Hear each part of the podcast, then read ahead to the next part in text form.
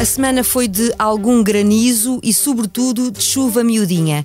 É este o ponto de partida para a leitura semanal do País Político no podcast Miguel Sousa Tavares de Viva Voz. Vamos a isto. Eu sou a Paula Santos.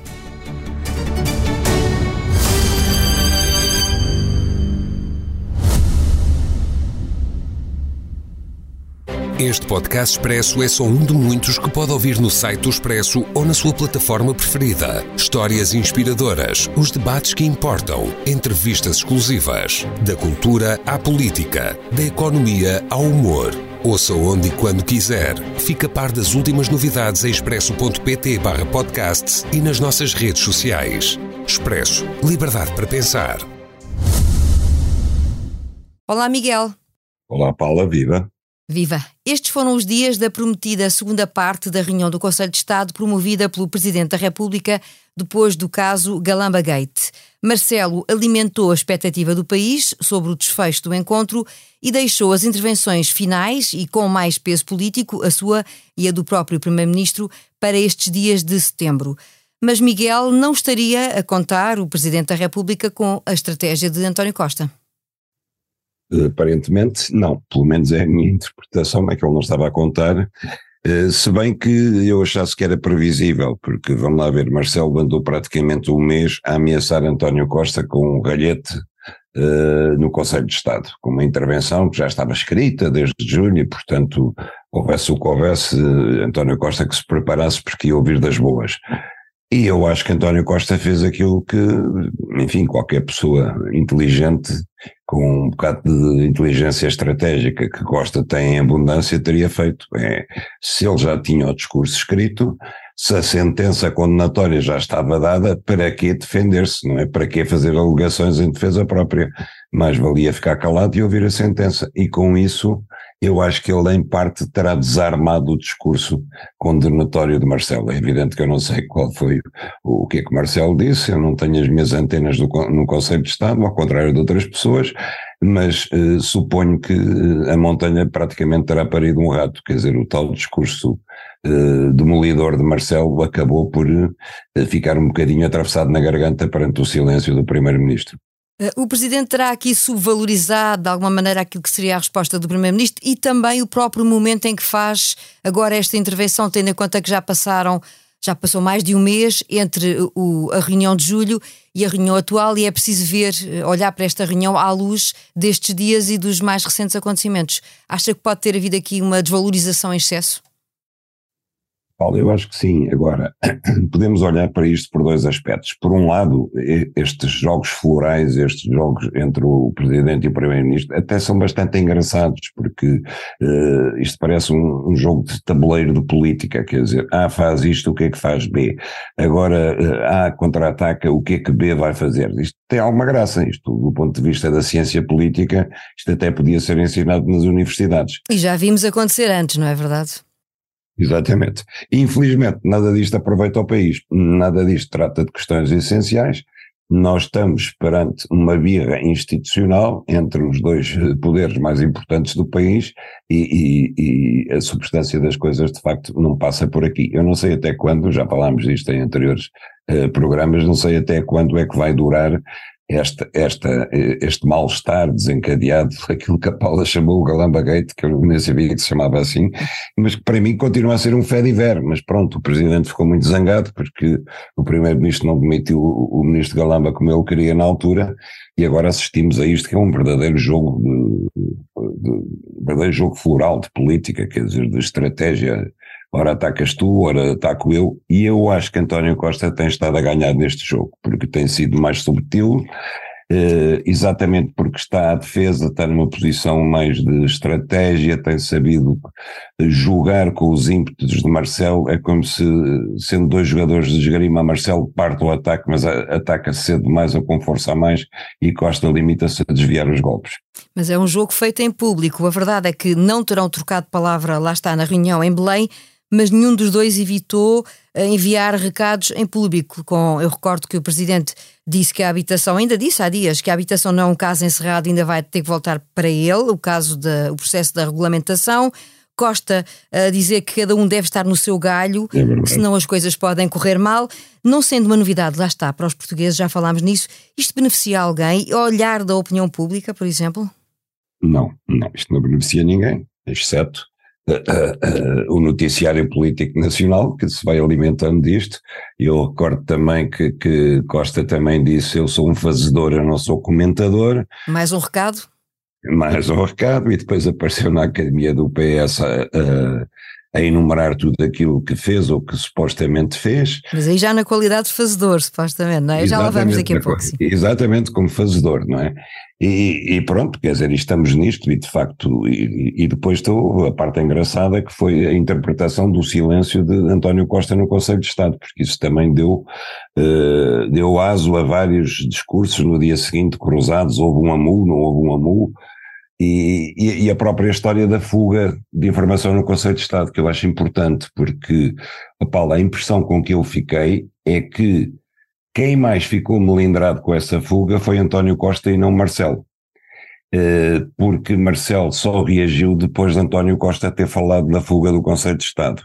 E depois de António Costa ter dito que era abusiva a interpretação de que ele tinha feito uma birra. E, e aí Marcelo eh, reagiu dizendo, bom, eh, de facto o, o, segredo no Conselho de Estado é uma questão de honorabilidade, etc. Mas a reação de Marcelo foi mais frouxa que a de António Costa e a de António Costa ainda foi reforçada depois pela de Augusto Santos Silva também, a falar sobre isso, o que me leva a crer que, entre outras coisas, mas isto é uma suposição minha, a dita fuga de informação veio no, algum conselheiro ligado ao PSD no Conselho de Estado. Mas isso é a ideia, no fundo, que, uh, que Augusto Santos Silva e também, de alguma forma, António Costa poderá, poderão colocar, querer colocar em cima da mesa. Não sendo essas fugas uma coisa nova, ainda que não seja recomendável, naturalmente, um, voltando à estratégia do Primeiro-Ministro, acha que esta ideia de ficar em silêncio quando se levantam dúvidas entre os conselheiros, não é só uh, dúvidas colocadas pelo Presidente, uh, sobre a estratégia que o governo está a seguir, é uma boa forma de responder? Paulo, eu para responder a isso precisaria ter estado numa reunião deste Conselho de Estado, porque eu não sei até que ponto elas são importantes, até que ponto elas são esclarecedoras, até que ponto elas eh, ajudam de facto o Presidente da República e até que ponto esse objetivo de aconselhar o Presidente da República é cumprido nestas, nestas sessões do Conselho de Estado. Falta-me esse dado objetivo. E faltando-me esse dado, eu não, francamente não sou capaz de responder essa pergunta. Quer dizer, eu penso que a estratégia de António Costa é mais vale não gastar cartuchos no Conselho de Estado, que não é importante, e gastá-los cá para fora para a opinião pública. Esta semana assistimos também a uma novidade, que foi a estreia de um governador do Banco de Portugal numa inédita espécie de comentário económico que envolveu também a política monetária. Que leitura é que faz do papel que Mário Centeno decidiu desempenhar? Eh, é muito curioso e dá muito que pensar, de facto, como diz a Paula, eh, foi completamente inédito. Inédito na forma, inédito no conteúdo. Eh, não é que os governadores do Banco de Portugal não se, não se tenham pronunciado aqui agora várias vezes sobre a situação económica, agora sob esta forma de aviso feito um mês antes da apresentação do Orçamento de Estado e no meio da polémica em que por um lado temos o governo uh, a manter uma estratégia de contenção da dívida e por outro o Presidente da República a dizer que há folga e o Presidente do principal partido da oposição a dizer que uh, está na hora de baixar os impostos porque há folga para isso, é bastante inédito ver o governador do Banco de Portugal a meter-se na querela, porque ele não o faz diretamente, mas acaba por o fazer indiretamente, porque tudo o que Mário Centeno veio dizer, no fundo, tem que ver com isso. Ele vem dizer, cuidado que a folga não é assim tão real, Cuidado que no último trimestre nós não crescemos, cuidado que a Alemanha evitou a justa recessão técnica, cuidado que nós não somos imunes ao que se passa lá fora e não podemos ser apanhados mais uma vez de calças na mão. Portanto, o objetivo principal deve continuar a ser o mesmo que foi quando eu era Ministro das Finanças, ou seja, baixar a dívida externa portuguesa. Acha que hum, esta intervenção pode de alguma maneira confirmar uma certa intenção de protagonismo por parte de Mário Centeno que o pode querer levar até a outras ambições políticas? Voltamos às presidenciais, sim, é verdade. Anda toda a gente obcecada com isso. Eu, para já, Aquilo que eu deduzi é que foi uma grande ajuda dada ao governo. Agora, se a intenção foi essa, ou se foi ser mesmo sincero e estar preocupado com a situação económica portuguesa, não sei, talvez tenha sido um bocadinho das duas coisas. Agora, francamente, se o Mário Centeno está a pensar nas presidenciais de, daqui a dois anos e tal, uh, acho um bocadinho prematuro. Uh, um, acha então, só voltando aos, aos avisos que Centeno deixou, já agora pergunto-lhe se acha que são para ter em conta pelo governo e, e que devem ter efeito nas futuras propostas para o orçamento? Com certeza que são de ter em conta que, quer dizer, está toda a gente preocupada, a gente lê, lê a imprensa internacional e está tudo preocupado, sobretudo com aquilo que se passa na Alemanha, com os custos económicos para a Europa da, da guerra da Ucrânia. Ainda hoje estava a ler um texto, eh, um estudo inglês que conclui que a ajuda da Europa à Ucrânia ultrapassou a muita dos Estados Unidos, portanto, a Europa é a principal vítima económica desta guerra e, e, a guerra não tem fim à vista e, portanto, a nossa é uma economia muito débil, nós estamos completamente dependentes naquilo que é essencial, que é energia e alimentos e, e temos que estar preocupados todos, como é óbvio. E sobre propostas futuras para a governação, ainda não estamos conversados, eu prometo voltar lá mais daqui a pouco. Antes, uma breve paragem na Bienal de São Paulo, onde se conta uma outra história de Fernão de Magalhães. O tema vem a propósito de um trabalho do Jornal Público que o Miguel destaca na sua crónica semanal no Expresso e que é mais um exemplo de uma intenção de reescrever a história à luz dos dias de hoje. Mais do que visar o navegador português, a sua crítica vai para esta nova forma de pensar e analisar o passado, não é assim? É uma mistura de duas coisas. A Bienal de São Paulo, pelo aquilo que eu tenho percebido, transformou-se numa manifestação da cultura woke. Uh, está reservada a artistas de cor e, de, e, e que sejam ou gays ou lésbicas essencialmente, e exclui o resto, e, e está unicamente focada no, no, combate ao colonialismo e ao passado colonial, e Fernando Magalhães foi um dos pretextos para isso. Uh, isto tudo passa-se, isso é que é irónico para mim, uh, num edifício maravilhoso feito por um homem extraordinário que foi Oscar Niemeyer, que para mim foi o maior arquiteto de todos os tempos, para aquilo que eu conheço da obra dele, que eu vi com os meus olhos, e que, curiosamente, se fosse vivo, não teria direito a um convite porque eh, para esta Bienal, porque ele era branco, era homem e era heterossexual, e portanto, a partir dele estava excluído desta Bienal. Isto mostra, por um lado, como as coisas estão a tornar redutoras eh, facciosas, como o, a cultura se está a tornar um campo fechado e minado, e chamando a si, não direi combates que não fazem parte da cultura, porque a cultura está metida em tudo, mas tomando uma posição facciosa que, que, que por um lado, afasta as pessoas, fatalmente, por outro lado, engrossa os argumentos da extrema-direita. Em relação ao Fernando de Magalhães, há, há, pouco mais a dizer do que aquilo que eu escrevo no artigo, eu já não tenho paciência para ver este masoquismo dos portugueses, de alguns portugueses em relação à sua história, uma história que hum, qualquer povo se orgulharia. Eu, pessoalmente, não tenho hoje grandes motivos de orgulho naquilo que Portugal é hoje, e aquilo que eu digo é, pá, pelo amor de Deus, deixem-me ao menos ter orgulho no, naquilo que Portugal foi no passado. Acha que este exemplo da Bienal de São Paulo e esta discussão que se lança agora, de alguma maneira está a alastrar uh, pelo mundo, em termos culturais?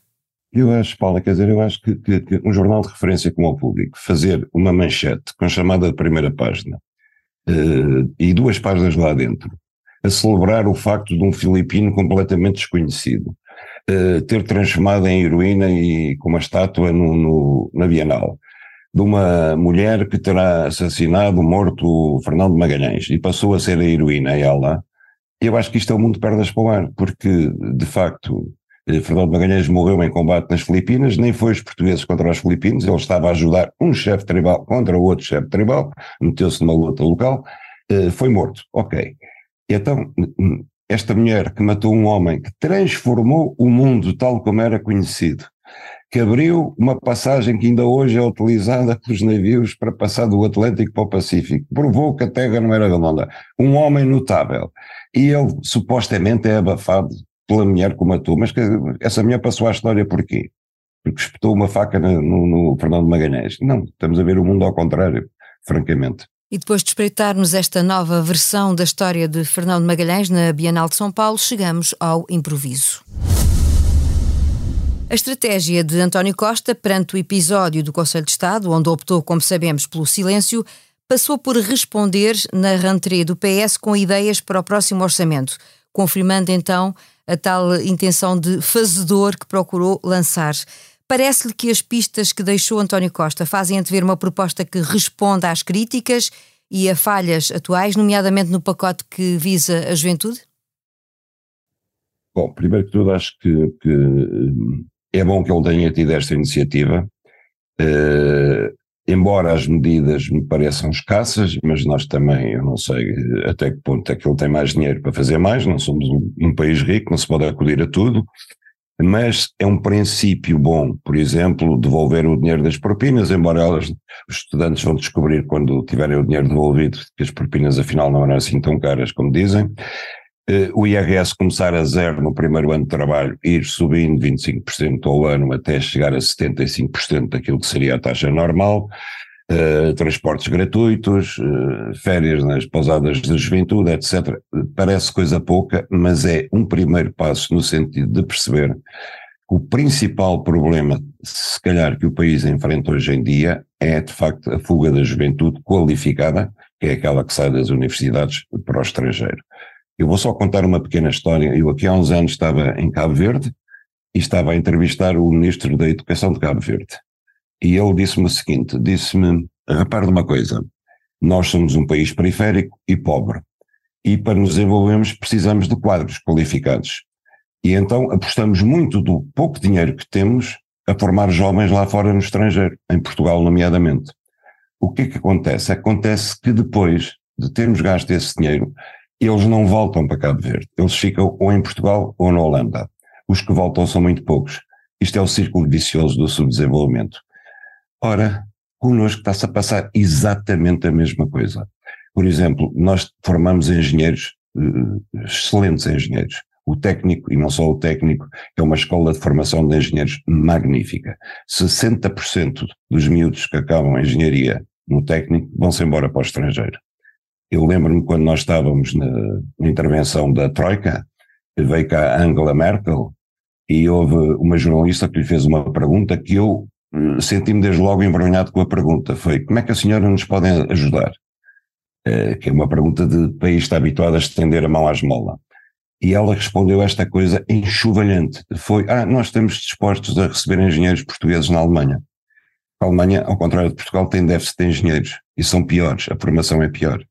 Ou seja, perante um país que estava ajoelhado, a chanceler alemã dispõe-se generosamente a receber na Alemanha os engenheiros cuja formação foi feita com o dinheiro dos contribuintes portugueses. Ou seja, nós agora somos o país subdesenvolvido ao pé dos outros. E quem fala de engenheiros, fala de médicos, fala de enfermeiros, fala de arquitetos e por aí fora. E, portanto, tentar evitar não só que os jovens se vão embora por razões óbvias, porque eles gostam do país onde estão, porque as suas famílias precisam deles aqui, etc., mas porque o país precisa deles, senão não tem futuro, eu acho que é a prioridade número um de qualquer política nacional hoje em dia. Ponto final nesta edição, Chuva Miudinha, o título que dá mote a mais um episódio do podcast Miguel Sousa Tavares de Viva Voz. A sonoplastia esteve a cargo do João Martins. Já sabe, a opinião à sexta-feira. Para a semana fazemos uma pausa neste podcast com regresso prometido a 22. Até já.